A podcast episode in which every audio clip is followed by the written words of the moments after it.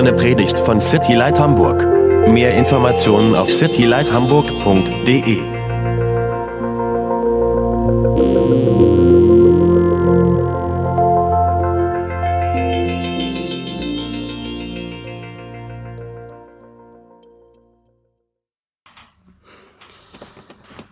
Also, Hebräer 11. Und ähm, das ist ein bisschen aufgeteilt. Zwar lesen wir die Verse 8 bis 12 und dann die Verse 17 bis 19. Äh, Bibeln sind auf dem Tisch übrigens. Falls ihr noch eine braucht, könnt ihr euch gerne eine nehmen. Da steht, durch den Glauben gehorchte Abraham, als Gott ihn aufforderte, seine Heimat zu verlassen und in ein anderes Land zu ziehen, das Gott ihm als Erbe geben würde. Er ging, ohne zu wissen, wohin ihn sein Weg führen würde. Und selbst als er das Land erreichte, das Gott ihm versprochen hatte, lebte er dort aus der Kraft des Glaubens. Denn er war in dem Land wie ein Fremder, der in einem Zelt wohnte. Ebenso wie Isaak und Jakob, denen Gott dieselbe Zusage gegeben hatte. Abraham konnte so handeln, weil er auf eine Stadt mit festem Fundament wartete, deren Bauherr und Schöpfer Gott selbst ist.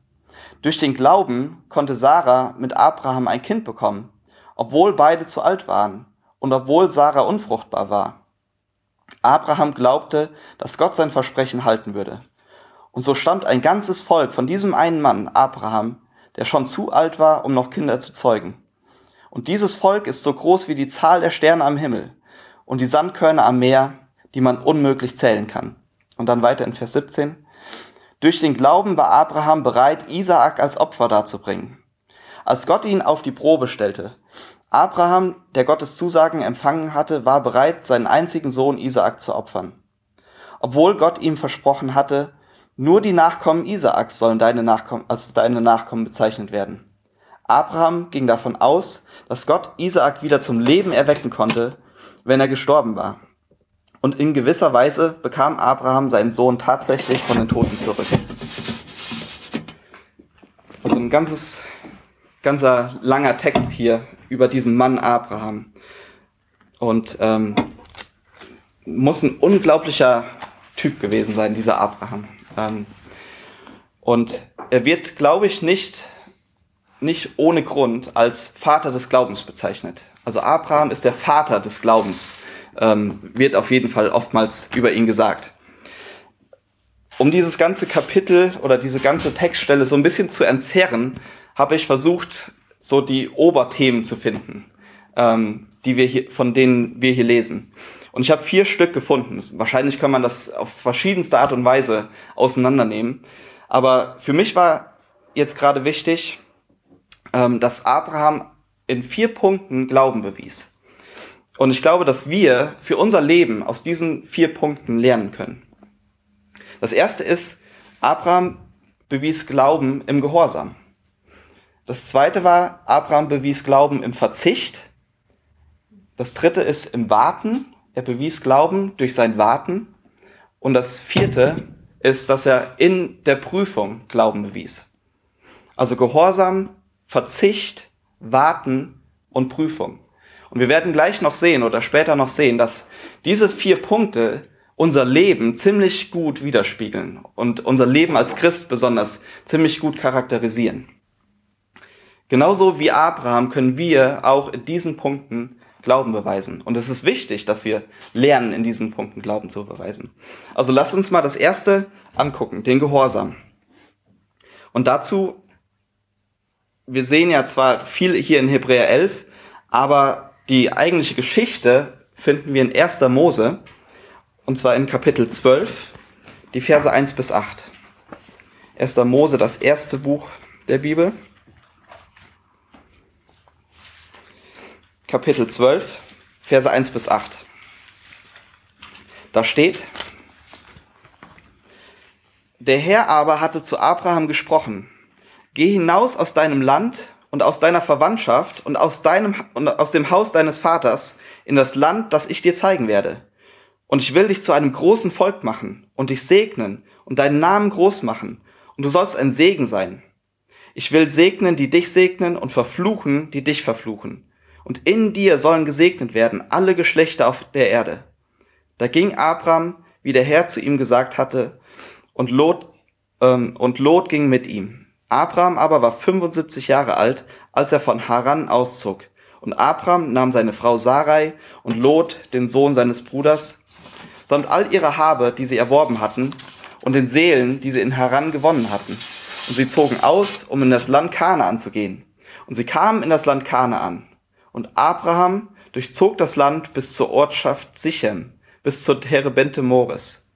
Damals aber waren die Kana Kanaaniter im Land. Da erschien der Herr dem Abraham und sprach, Deinen Samen, deinem Samen will ich dieses Land geben. Und er baute dort dem Herrn, der ihm erschienen war, einen Altar. Von da aus zog er weiter auf das Bergland östlich von Bethel und schlug sein Zelt so auf, dass er Bethel im Westen und Ai im Osten hatte. Und er baute dort dem Herrn einen Altar und rief den Namen des Herrn an. Also nochmal, Abraham wird als Vater des Glaubens bezeichnet. Und ähm, wir sehen diesen, diesen Bund, den, den Gott mit Abraham schloss. Gott gab Abraham hier ein Versprechen und schloss diesen, diesen Bund mit ihm, der ja für die Israeliten und, und das jüdische Volk so wichtig ist, dieser Bund.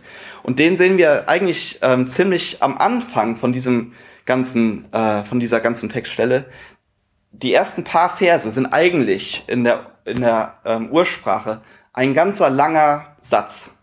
Und äh, es ist total interessant, ähm, dass in diesem ersten Satz, in diesem ersten langen Satz, äh, dieser, dieser Bund, den, den Gott mit Abraham schließt, gibt Gott Abraham sechs Versprechen. Ich weiß nicht, ob euch das jemals aufgefallen ist, aber wenn ihr euch das mal anguckt, die ersten Verse, geh hinaus aus deinem Land und aus deiner Verwandtschaft und aus dem Haus deines Vaters in das, in ein Land, das ich dir zeigen werde. Und ich will dich zu einem großen Volk machen. Und ich füge jetzt mal das hier ein. Und ich will dich segnen. Und ich will deinen Namen groß machen. Und du sollst ein Segen sein. Ich will segnen, die dich segnen. Und ich will verfluchen, die dich verfluchen. Und in dir sollen gesegnet werden alle Geschlechter auf der Erde. Also sechs Versprechen, in diesem einen Satz, in diesem, in diesem Bund, den Gott, Gott mit Abraham schließt, ähm, die Gott hier macht. Und dieser Bund, den Gott mit Abraham schließt, beruht also nicht so sehr auf darauf, dass Gott sagt, Abraham, du tust dies und dies und dies und dies für mich, dann tue ich das und das und das für dich, sondern dieser Bund beruht eigentlich darauf, dass Gott sagt, ich werde, ich werde das für dich tun, ich werde das für dich tun. Ich will die segnen, wenn die dich segnen. Ich will die verfluchen, die dich verfluchen. Also Gott sagt immer wieder, ich werde und ich will. Sechsmal. Und ähm, Abraham hat geglaubt, weil Gott gesagt hat, ich werde. Abraham ist deshalb losgegangen, er konnte deshalb gehorsam sein, weil Gott ihm dieses Versprechen gegeben hat. Ich werde das für dich tun. Und dasselbe gilt für uns. Ähm, wir können genauso wie Abraham glauben und wir sind sogar noch besser dran. Wir können nicht nur glauben, weil Gott sagt, ich werde, sondern wir können glauben, weil Jesus sagt, ich habe getan. Tetelestai ist das, ist das ähm, Wort. Ähm, es ist vollbracht.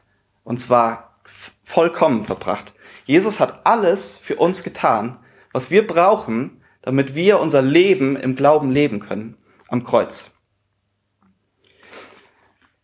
Wir kennen nicht genau die Details, ähm, wie das aussah, als Abraham damals auszog.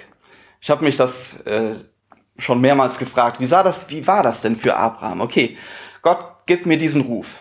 Gott ruft mich aus, einem, aus Haran, wo ich lebe, in ein Land, das er mir zeigen wird. Okay, gut.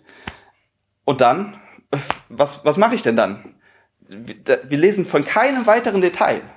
Das Einzige, was Gott gesagt hat, ist ein Land, das ich dir zeigen werde.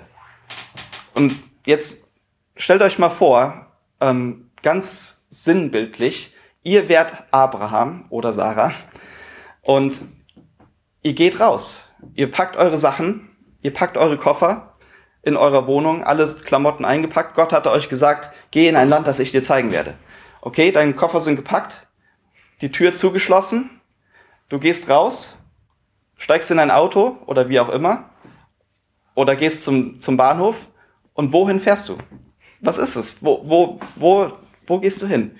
Hat Gott dann irgendwann gesagt, okay, äh, geh 300 Kilometer in diese Richtung und dann bei den Eichen bieg rechts ab und dann das erste Tal rechts? Ähm, wissen wir nicht.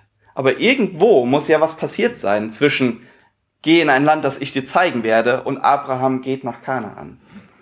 Irgendwo ist was geschehen. Und wenn wir uns unsere Bibeln kennen und unsere Bibeln lesen, dann sehen wir, dass es oftmals so ist. Gott ist ein Gott, der die Details liebt. Der ist ein Gott, der in, für, sich für das kleinste Detail interessiert.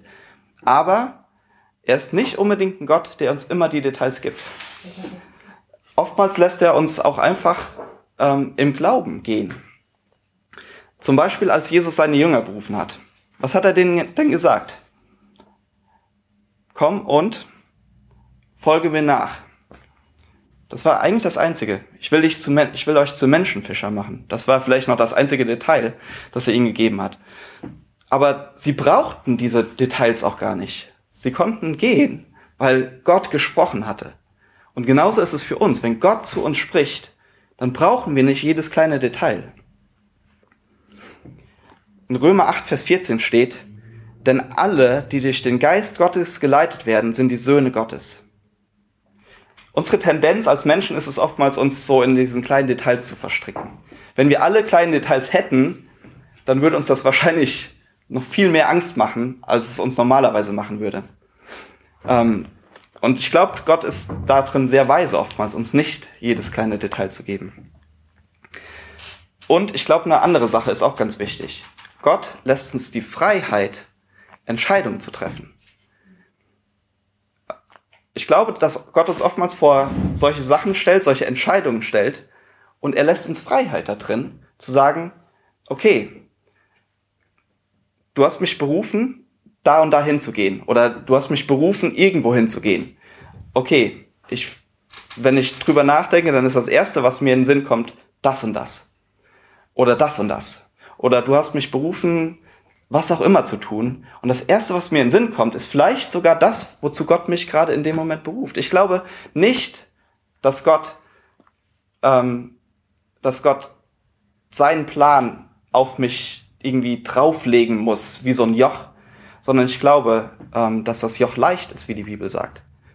Und ich glaube, dass er mir schon Wünsche in mein Herz gelegt hat. Nicht immer, aber oft. Dass er mir Wünsche ins Herz gelegt hat, denen ich dann einfach folgen kann. Und ich kann immer noch gucken und beten, dass Gott mich anders lenkt. Und einer hat mal gesagt, dass ein fahrendes Auto oder ein stehendes Auto ist schwer zu lenken. Ein Auto muss fahren, damit ich es lenken kann. Bei einem Boot ist es noch viel, viel krasser. Wenn ein Boot nicht fährt, kann ich es nicht lenken. Aber oftmals will Gott, glaube ich, den ersten Schritt von uns. Er wollte den ersten Schritt von den Priestern, die die Bundeslade getragen haben, in den Jordan. Der Schritt musste gegangen werden, damit das Wasser zurückgehalten wurde. Ähm, wir lassen uns, glaube ich, zu oft von unseren Gefühlen leiten. Und wenn ich Gefühle sage, dann ist das Hauptgefühl, von dem wir uns oftmals leiten lassen, die Angst. Ich glaube, wir haben zu oft Angst, irgendwelche Schritte zu gehen und lassen uns davon zurückhalten diesen Schritt zu gehen, obwohl Gott gesagt hat, geh. Und du kannst den Schritt gehen. Als Gott Anja und mich ähm, nach Hamburg berufen hat, war diese Stelle genau die Stelle, mit der er uns nach Hamburg berufen hat. Und er, ähm, es war interessant. Er hatte mir genau diese Stelle mit Abraham gegeben an einem Abend. Ich hatte ähm, abends Bibel gelesen. Die Anja war schwanger mit der Ella und war beim Geburtsvorbereitungskurs und ich hatte halt Zeit zu Hause und habe halt ein bisschen Bibel gelesen, weil gerade eben dieses dieses ganze Thema mit Hamburg, sollen wir nach Hamburg gehen oder nicht, war gerade sehr hing sehr in der Luft. Und ich habe diese Stelle gelesen und in dem Moment war es ich habe nicht eine Stimme gehört, aber es war, als hätte Gott zu mir gesprochen. Und Gott hat zu mir gesprochen in dem Moment und hat gesagt, wenn ich dich jetzt berufen würde, irgendwo hinzugehen, wo würdest du hingehen? Weil mir ist das da, damals aufgefallen, dass Gott hat Abraham niemals gesagt, geh nach Kanaan. Ähm, und in dem Moment war das wie so eine Stimme, die, die zu mir gesagt hat, wenn ich dir sagen würde, es ist Zeit für euch zu gehen, wo würdest du hingehen? Und ich habe das damals aufgeschrieben und habe geschrieben, ich würde nach Hamburg gehen. Das war das Einzige, was mir in den Sinn gekommen ist. Es, es gab einfach nichts anderes, wo ich jetzt hätte hingehen wollen und, und sollen und müssen. Und am nächsten Morgen saßen Anja und ich zusammen und wir hatten ähm, beide Bibel gelesen oder wollten gerade Bibel lesen. Und ich habe dann, ähm, ich habe dann Anja davon erzählt, von dieser Stelle, die ich gelesen habe und was Gott da so zu mir gesagt hat. Und sie sagt in dem Moment, weißt du was, ich gestern Abend bei diesem Geburtsvorbereitungskurs, da meditieren sie am Ende immer. Und Anja hat das dann immer genutzt, um einfach zu beten. Und für sie war es total krass an dem Abend, weil Gott fast hörbar zu ihr gesprochen hat, es ist Zeit für euch zu gehen. Und ähm, für uns, das kam so zusammen und dann kamen noch diverse andere Sachen an dem Morgen. Und, ähm, und ganz interessant. Und, und so hat Gott uns nach Hamburg berufen. Er hat Anja gesagt, es ist Zeit für euch zu gehen. Mir hat er gesagt, wenn ich sagen würde, es ist Zeit für euch zu gehen, wo würdest du hingehen? Hamburg. Und ähm, dann bin ich, das war so krass, dann kamen noch andere Textstellen an dem Morgen. Und ähm, dann bin ich rausgegangen, um zu beten und kam an äh, so einer freien Gemeinde vorbei und die hatten gerade groß so ein, äh, diese Jahreslosung von 2013 da. Und das, das war die Jahreslosung. Wir haben hier keine bleibende Stadt, sondern die zukünftige suchen wir. Hebräer 13, Vers 14. Und da musste ich so dran denken, weil das passt genau auf das, was Abraham gesagt hat. Er konnte das, weil er nicht diese, diese, ähm, weil er auf diese Stadt gewartet hat, ähm, deren Bauherr der Herr ist.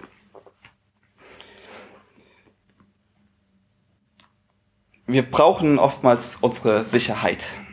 Ähm, wenn, wir, wenn wir die Kontrolle haben über unser Leben, wenn wir, wenn wir das Gefühl haben, dass wir die Kontrolle haben, dann gibt uns das Sicherheit.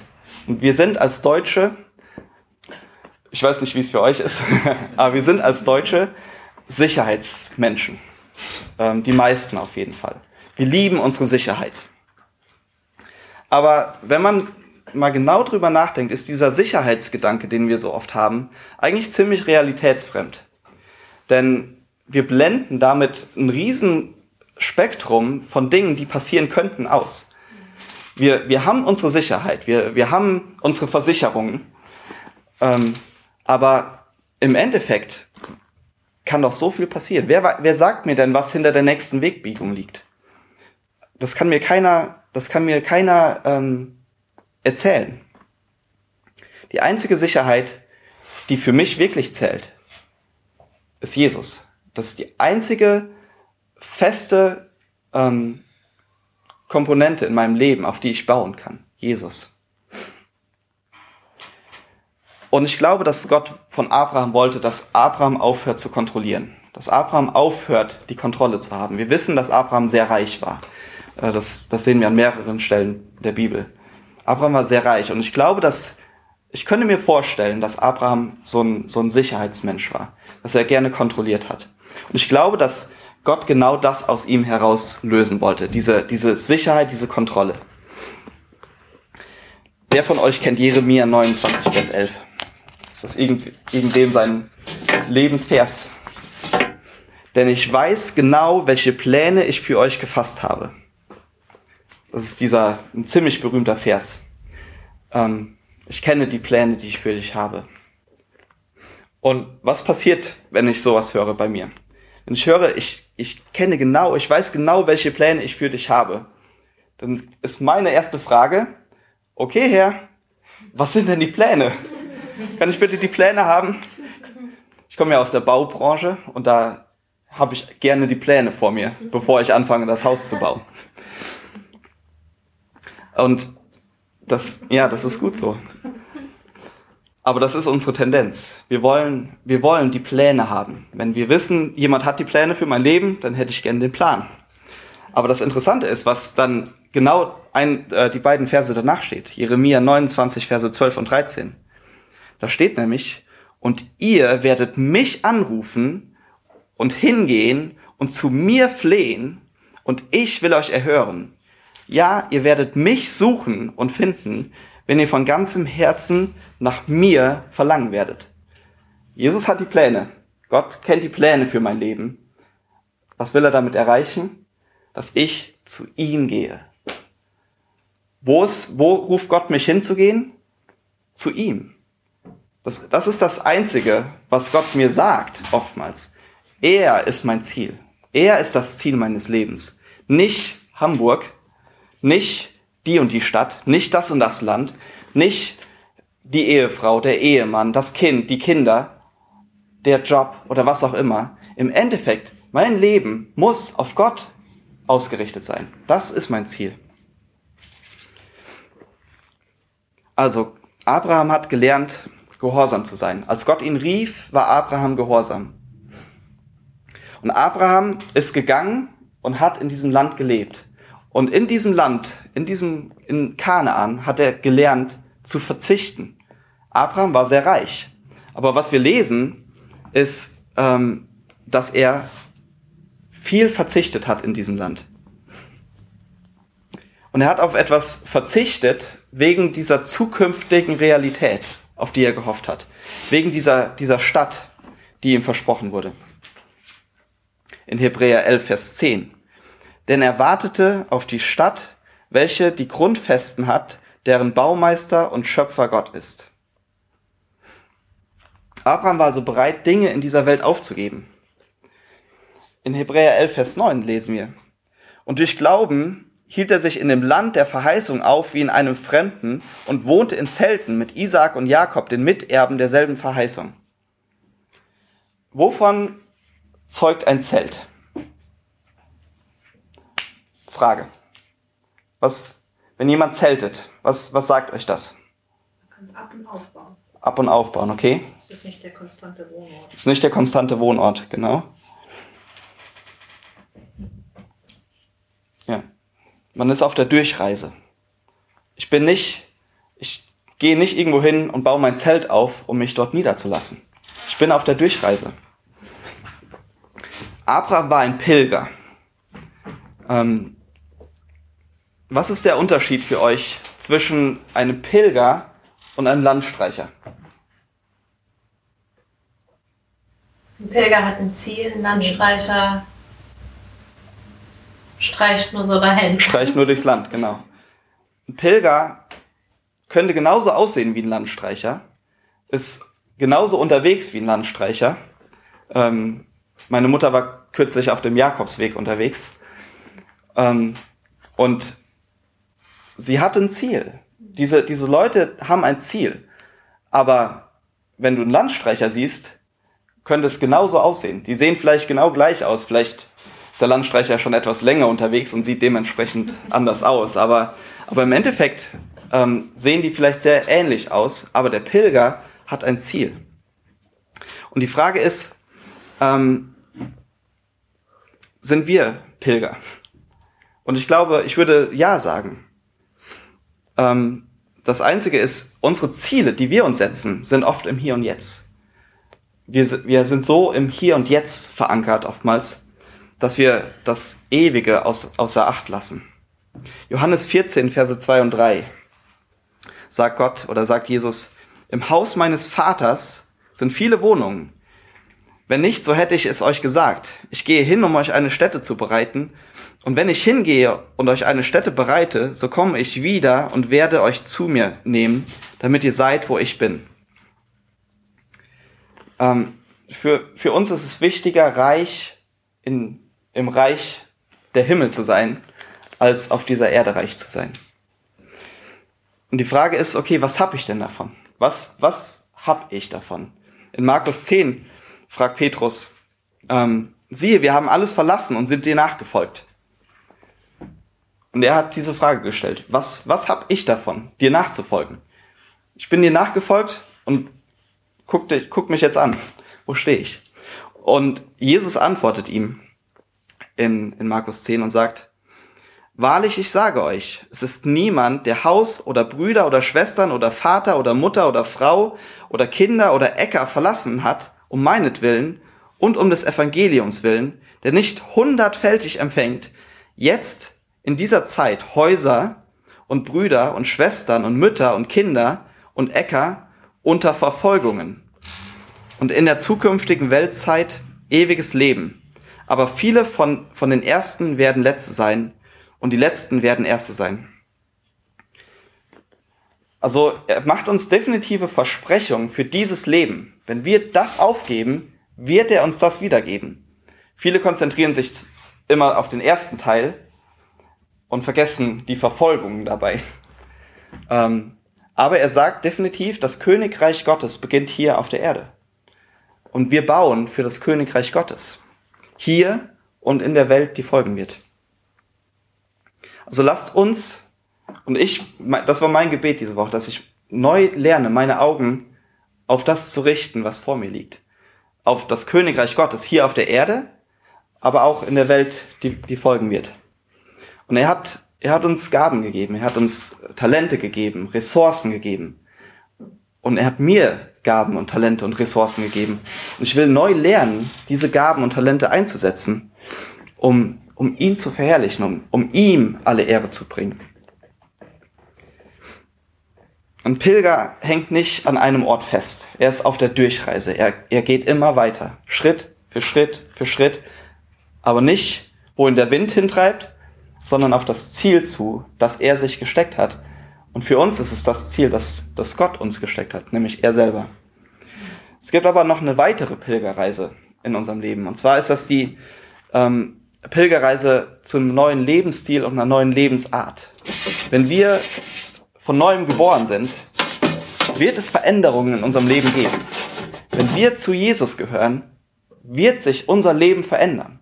Und die Frage, die ich euch stellen will heute ist, was hat sich bei dir verändert, seitdem du Jesus kennst?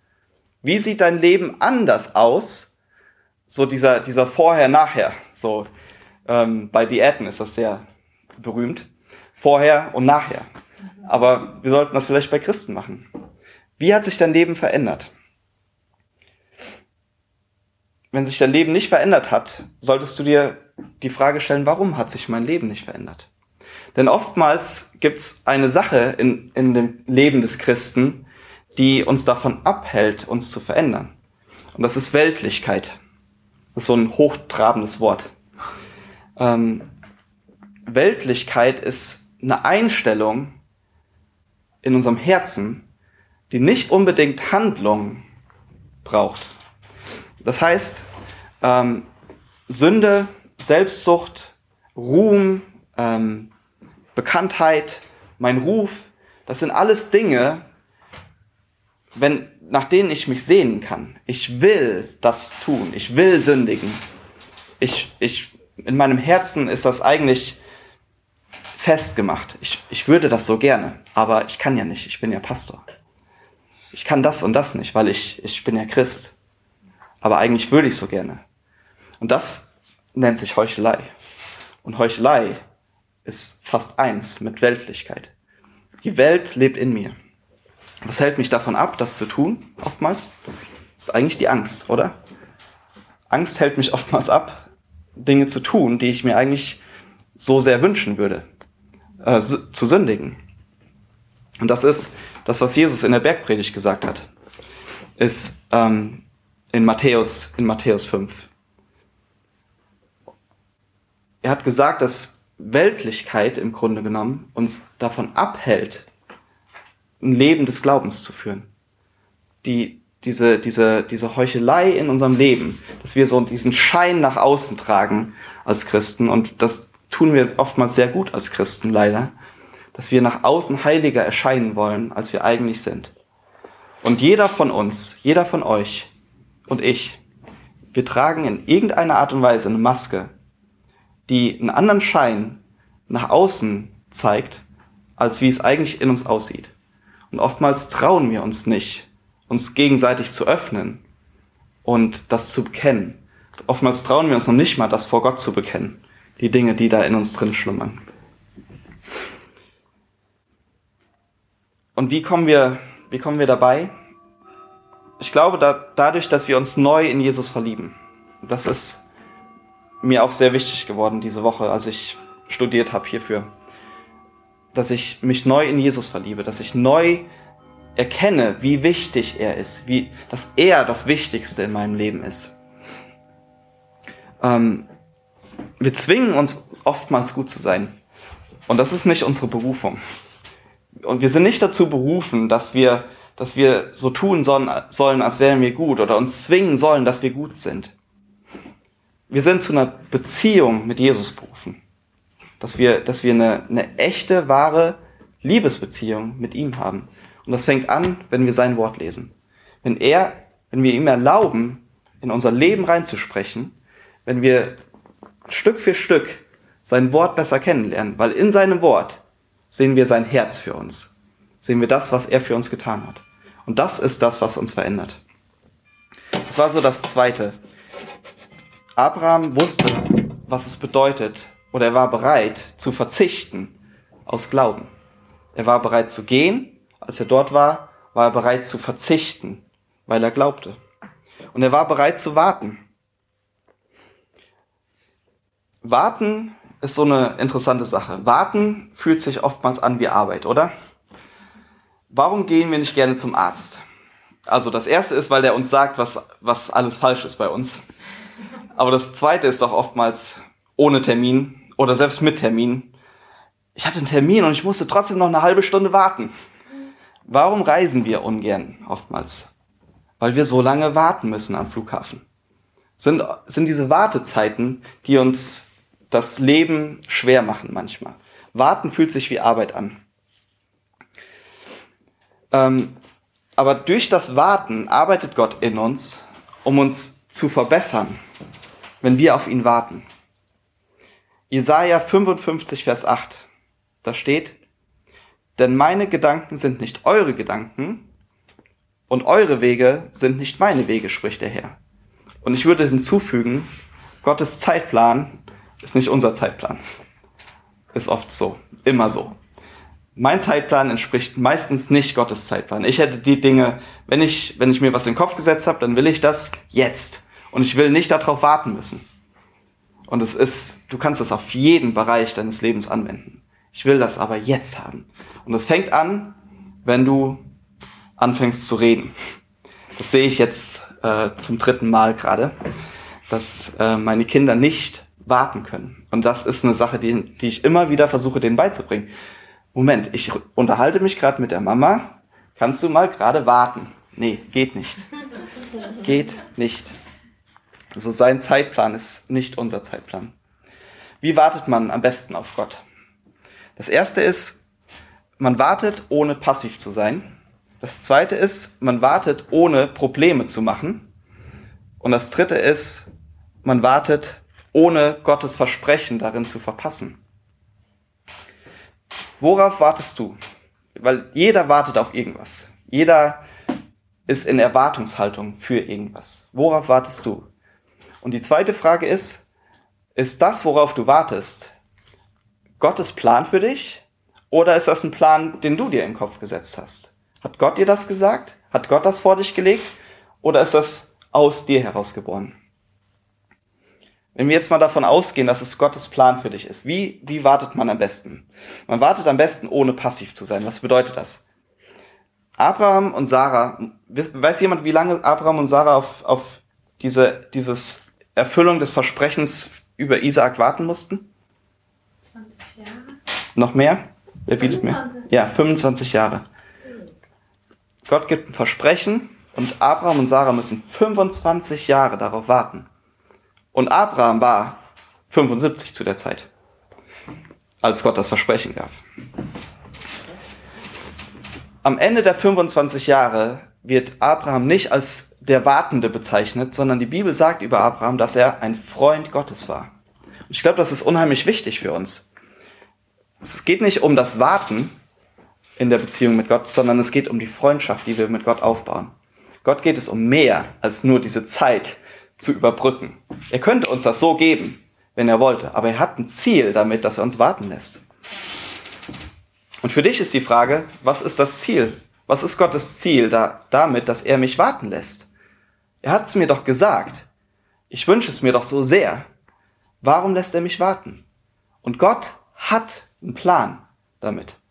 Gott lässt dich nicht ohne Grund warten. Wie kann man aktiv warten? Das erste ist, wir können beten. Philippa 4, Vers 6.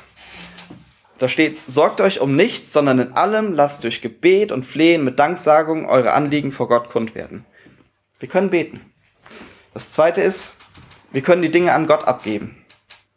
Ähm, dieses Ding, auf das du wartest, diese Sache, auf die du wartest, immer wieder an Gott abzugeben, immer wieder loszulassen und sagen, okay Gott, das, was du für mein Leben hast, das will ich. Nicht das, was ich will. Das, was du hast. Aber du hast es mir versprochen. Und es ist oftmals so ein progressives Abgeben. Denn ich gebe die eine Sache ab und denke, oh, jetzt habe ich ja das abgegeben. Und dann zeigt Gott mir das nächste. Und dann muss ich das wieder abgeben und das wieder abgeben. Und es ist so eine Sache, die mit Gott. Ähm, er, er nimmt uns immer Schritt für Schritt durch dieses Leben. Ähm, das nächste ist, das, was Gott dir sagt, aufzuschreiben. Es ist oftmals so, Gott spricht zu uns und weil wir es uns nicht aufschreiben, vergessen wir es wieder. Gott verspricht mir was, aber die Erfüllung von dem liegt eigentlich ähm, zehn Jahre mein Leben weiter runter. Und ich soll mich dann dran erinnern, das, was Gott gesagt hat, aber wenn ich es mir aufschreibe, das, was Gott sagt, dann kann ich zurückblicken. Ähm, wir können auf das hören, was Leute in unser Leben sprechen möchten. In dieser Wartezeit. Was, was haben andere Leute darüber zu sagen? Wie können andere Leute in mein Leben sprechen? Ähm, was hat Gottes Wort dazu zu sagen? Wie spricht Gottes Wort in mein Leben? Ähm, die Gegenwart Gottes genießen. Einfach da, wo Anbetung stattfindet, da, wo Gott ist, da, da zu sein. Dich einfach in Gottes Arme fallen zu lassen. Und das Letzte ist, dich auf andere zu fokussieren. Denn wenn man wartet, ist es oftmals sehr, sehr leicht, sich auf diese Sache zu konzentrieren.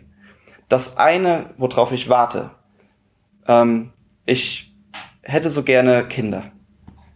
Es ist, und ich verstehe es absolut. Ähm, dich, dich darauf zu konzentrieren, äh, das, und das wird, das, das nimmt einen ein. Das, das frisst einen teilweise sogar auf. Und darin zu lernen, sich auf andere zu fokussieren und andere zu konzentrieren. Das ist aktives Warten.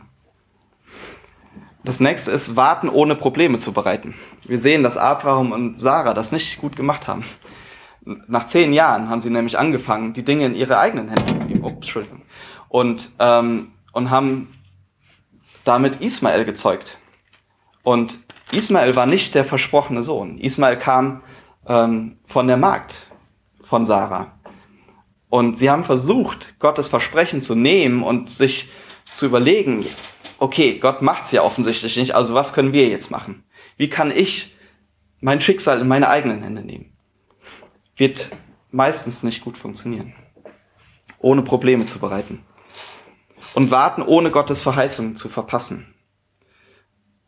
Wisst ihr, wie Sarah reagiert hat, als, als Gott, als Jesus ihnen das versprochen hat, als Gott ihnen das versprochen hat, dass sie noch ein Kind bekommen werden? Wie hat Sarah reagiert? Sie hat gelacht. Sie hat gelacht. Und 25 Jahre später kam dann dieses Versprechen. Ähm, und Gott hat dieses Versprechen erfüllt. Sarah hätte fast verpasst, das, was Gott tun wollte. Sie hätte fast nicht den Glauben aufbringen können ähm, dafür, das, was Gott, dieses Wunder, was Gott tun wollte. 25 Jahre. Es war unwahrscheinlich zu dem Zeitpunkt, wo Gott das Versprechen gegeben hat. 25 Jahre später. Ähm, Abraham war 100 Jahre alt zu dem Zeitpunkt, ist dieses Kind gekommen. Dieses Versprechen. Menschlich unmöglich. Und ich glaube, genau das wollte Gott erreichen. Dass es menschlich unmöglich ist, dass dieses Versprechen erfüllt wird. Die Frage ist, vertraust du Gott oder nicht? in dem, in deinem Leben? Vertraust du Gott? Und wenn wir unsere Bibeln lesen, dann lesen wir von Leuten, die gewusst haben, die gemerkt haben, gesehen haben, dass Gott treu ist. Und wir können aus der Vogelperspektive auf deren Leben gucken.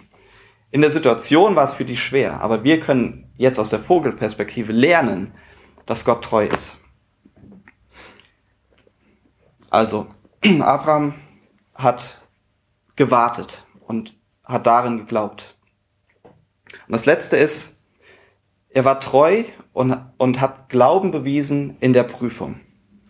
In 1. Mose 22 lesen wir diese Geschichte ähm, mit Isaak. Und da steht, und es geschah nach diesen Begebenheiten, da prüfte Gott den Abraham und sprach zu ihm, Abraham. Und er antwortete, hier bin ich. Und er sprach, nimm doch deinen Sohn, deinen einzigen, den du lieb hast, Isaak, und gehe hin in das Land Moria und bringe ihn dort zum Brandopfer dar, auf einem Berge, den ich dir nennen werde.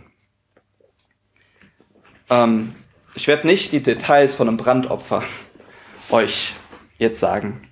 Wer, wen das interessiert, kann es gerne mal nachlesen. Aber es war sehr brutal. Ein Brandopfer war ein sehr brutales Opfer. Ähm, Menschenopfer zu der Zeit waren relativ normal. Sowohl da, wo Abraham herkam, in Haran, als auch da, wo Abraham jetzt lebte, in Kanaan. Die Leute haben menschliche Opfer dargebracht. Also es war jetzt nicht absolut verrückt für Abraham, dass Gott zu ihm sagt, bringe deinen Sohn da, als menschliches Opfer. Es war jetzt nicht, dass er das noch nie erlebt hatte, sowas. Aber wie kann Gott bitte so brutal sein? Wie kann Gott sowas von Abraham verlangen? Aber die Frage für uns ist, hat Gott nicht dasselbe getan? Hat Gott nicht selber seinen Sohn geopfert? Hat Gott nicht selber seinen Sohn dargebracht? Und viele sagen übrigens, dass dieser Berg, Moria, in, in diesem Land Moria, derselbe Berg war, auf dem Jesus später geopfert wurde. Ähm, da in Land Moria ist nämlich Jerusalem. Und ist eine inter interessante Theorie. Aber Gott hat dasselbe getan. Ähm, aber wir konzentrieren uns immer so auf den Menschen. Und für uns ist Isaak und unsere eigenen Söhne, unsere eigenen Kinder so viel wichtiger als der Sohn Gottes. Und das ist falsch, das ist nicht richtig. Warum, warum prüft Gott Abraham? Wir sehen das sowohl in 1. Mose 22, Vers 1, als auch in Hebräer 11, Vers 17. Gott prüft Abraham. Ähm, die Prüfung ist wie so ein Training. Der, unser Glaube ist ein Muskel, im Grunde genommen. Und ein Muskel muss trainiert werden. Damit ein Muskel richtig funktioniert, muss ein Muskel angespannt werden und wieder losgelassen werden. So trainiere ich meine Muskeln. Und genauso muss unser Glaube trainiert werden.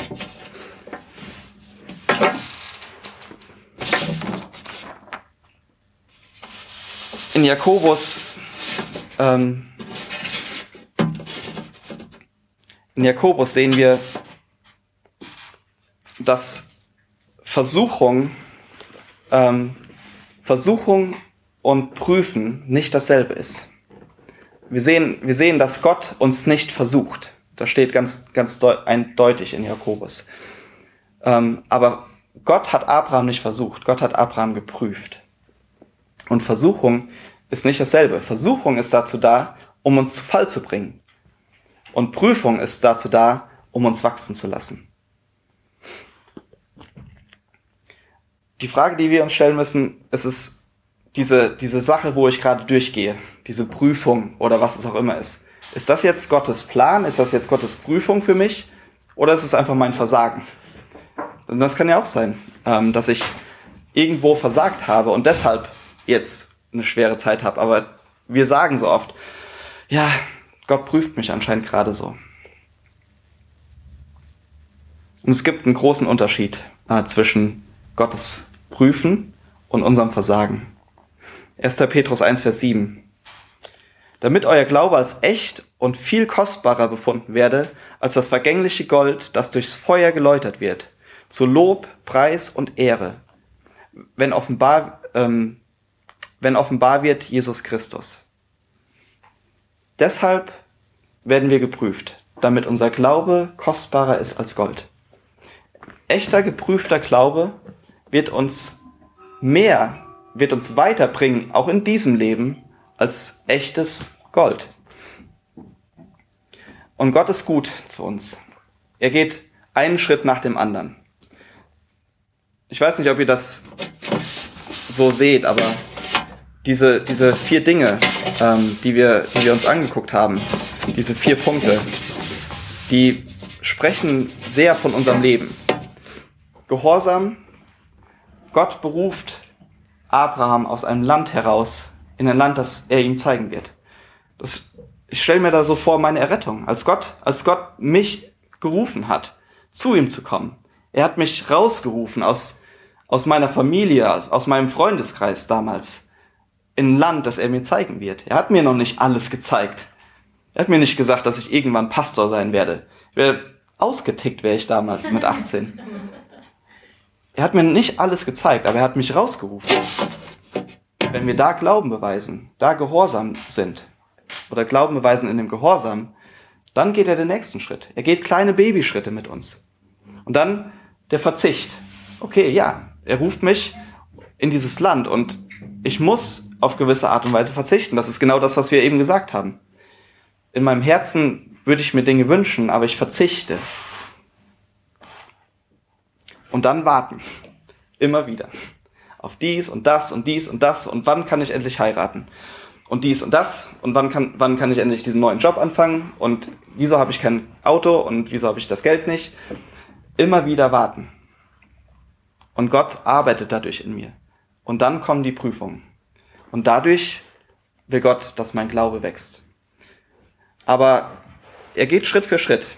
Er sagt zuerst, geh in ein Land, das ich dir zeigen werde. Verlasse deine Familie. Wohne in dem Land. Warte auf den verheißenen Sohn. Und dann erst sagt Gott, jetzt opfer diesen Sohn. Dann erst prüft er mich. Dann erst kommt dieser Riesenschritt. Klar, diese Schritte waren viel größer bei Abraham, aber es ist Abraham, nicht ich. Und Gott liebt dich. Und weil Gott dich liebt, wird er dich testen. Er wird dich prüfen. Er wird dich auf die Probe stellen, damit dein Glaube wächst, wie ein Muskel, den du im Fitnessstudio trainierst. Oder auch nicht trainierst. Abraham konnte diesen Test bestehen aus drei Gründen. Das erste ist, Abraham war überzeugt davon, dass Gott gut ist. Er wusste, dass Gott gut ist. Das zweite ist, er war überzeugt davon, dass Gott einen Plan hat. Und das dritte ist, er war überzeugt von Gottes Allmacht. Sonst hätte er Isaak niemals darbringen können. Das haben wir gelesen. Ihr wisst, wie die Geschichte ausgegangen ist mit Isaak.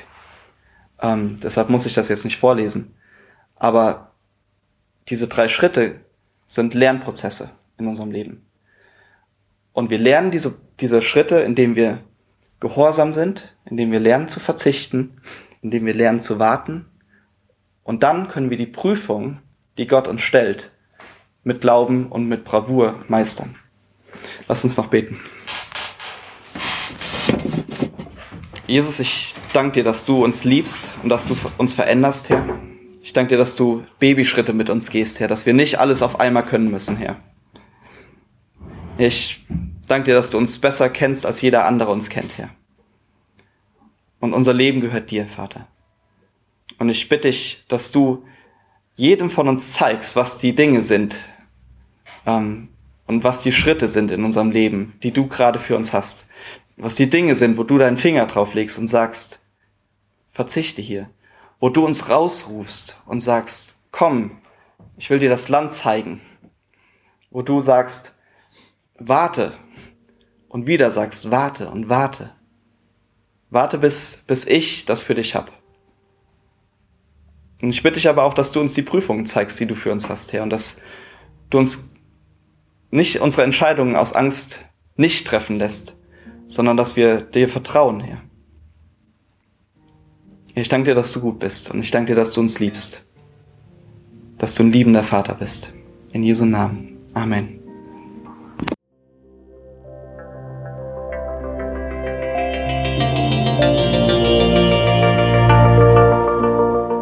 Besuch uns auf www.citylighthamburg.de.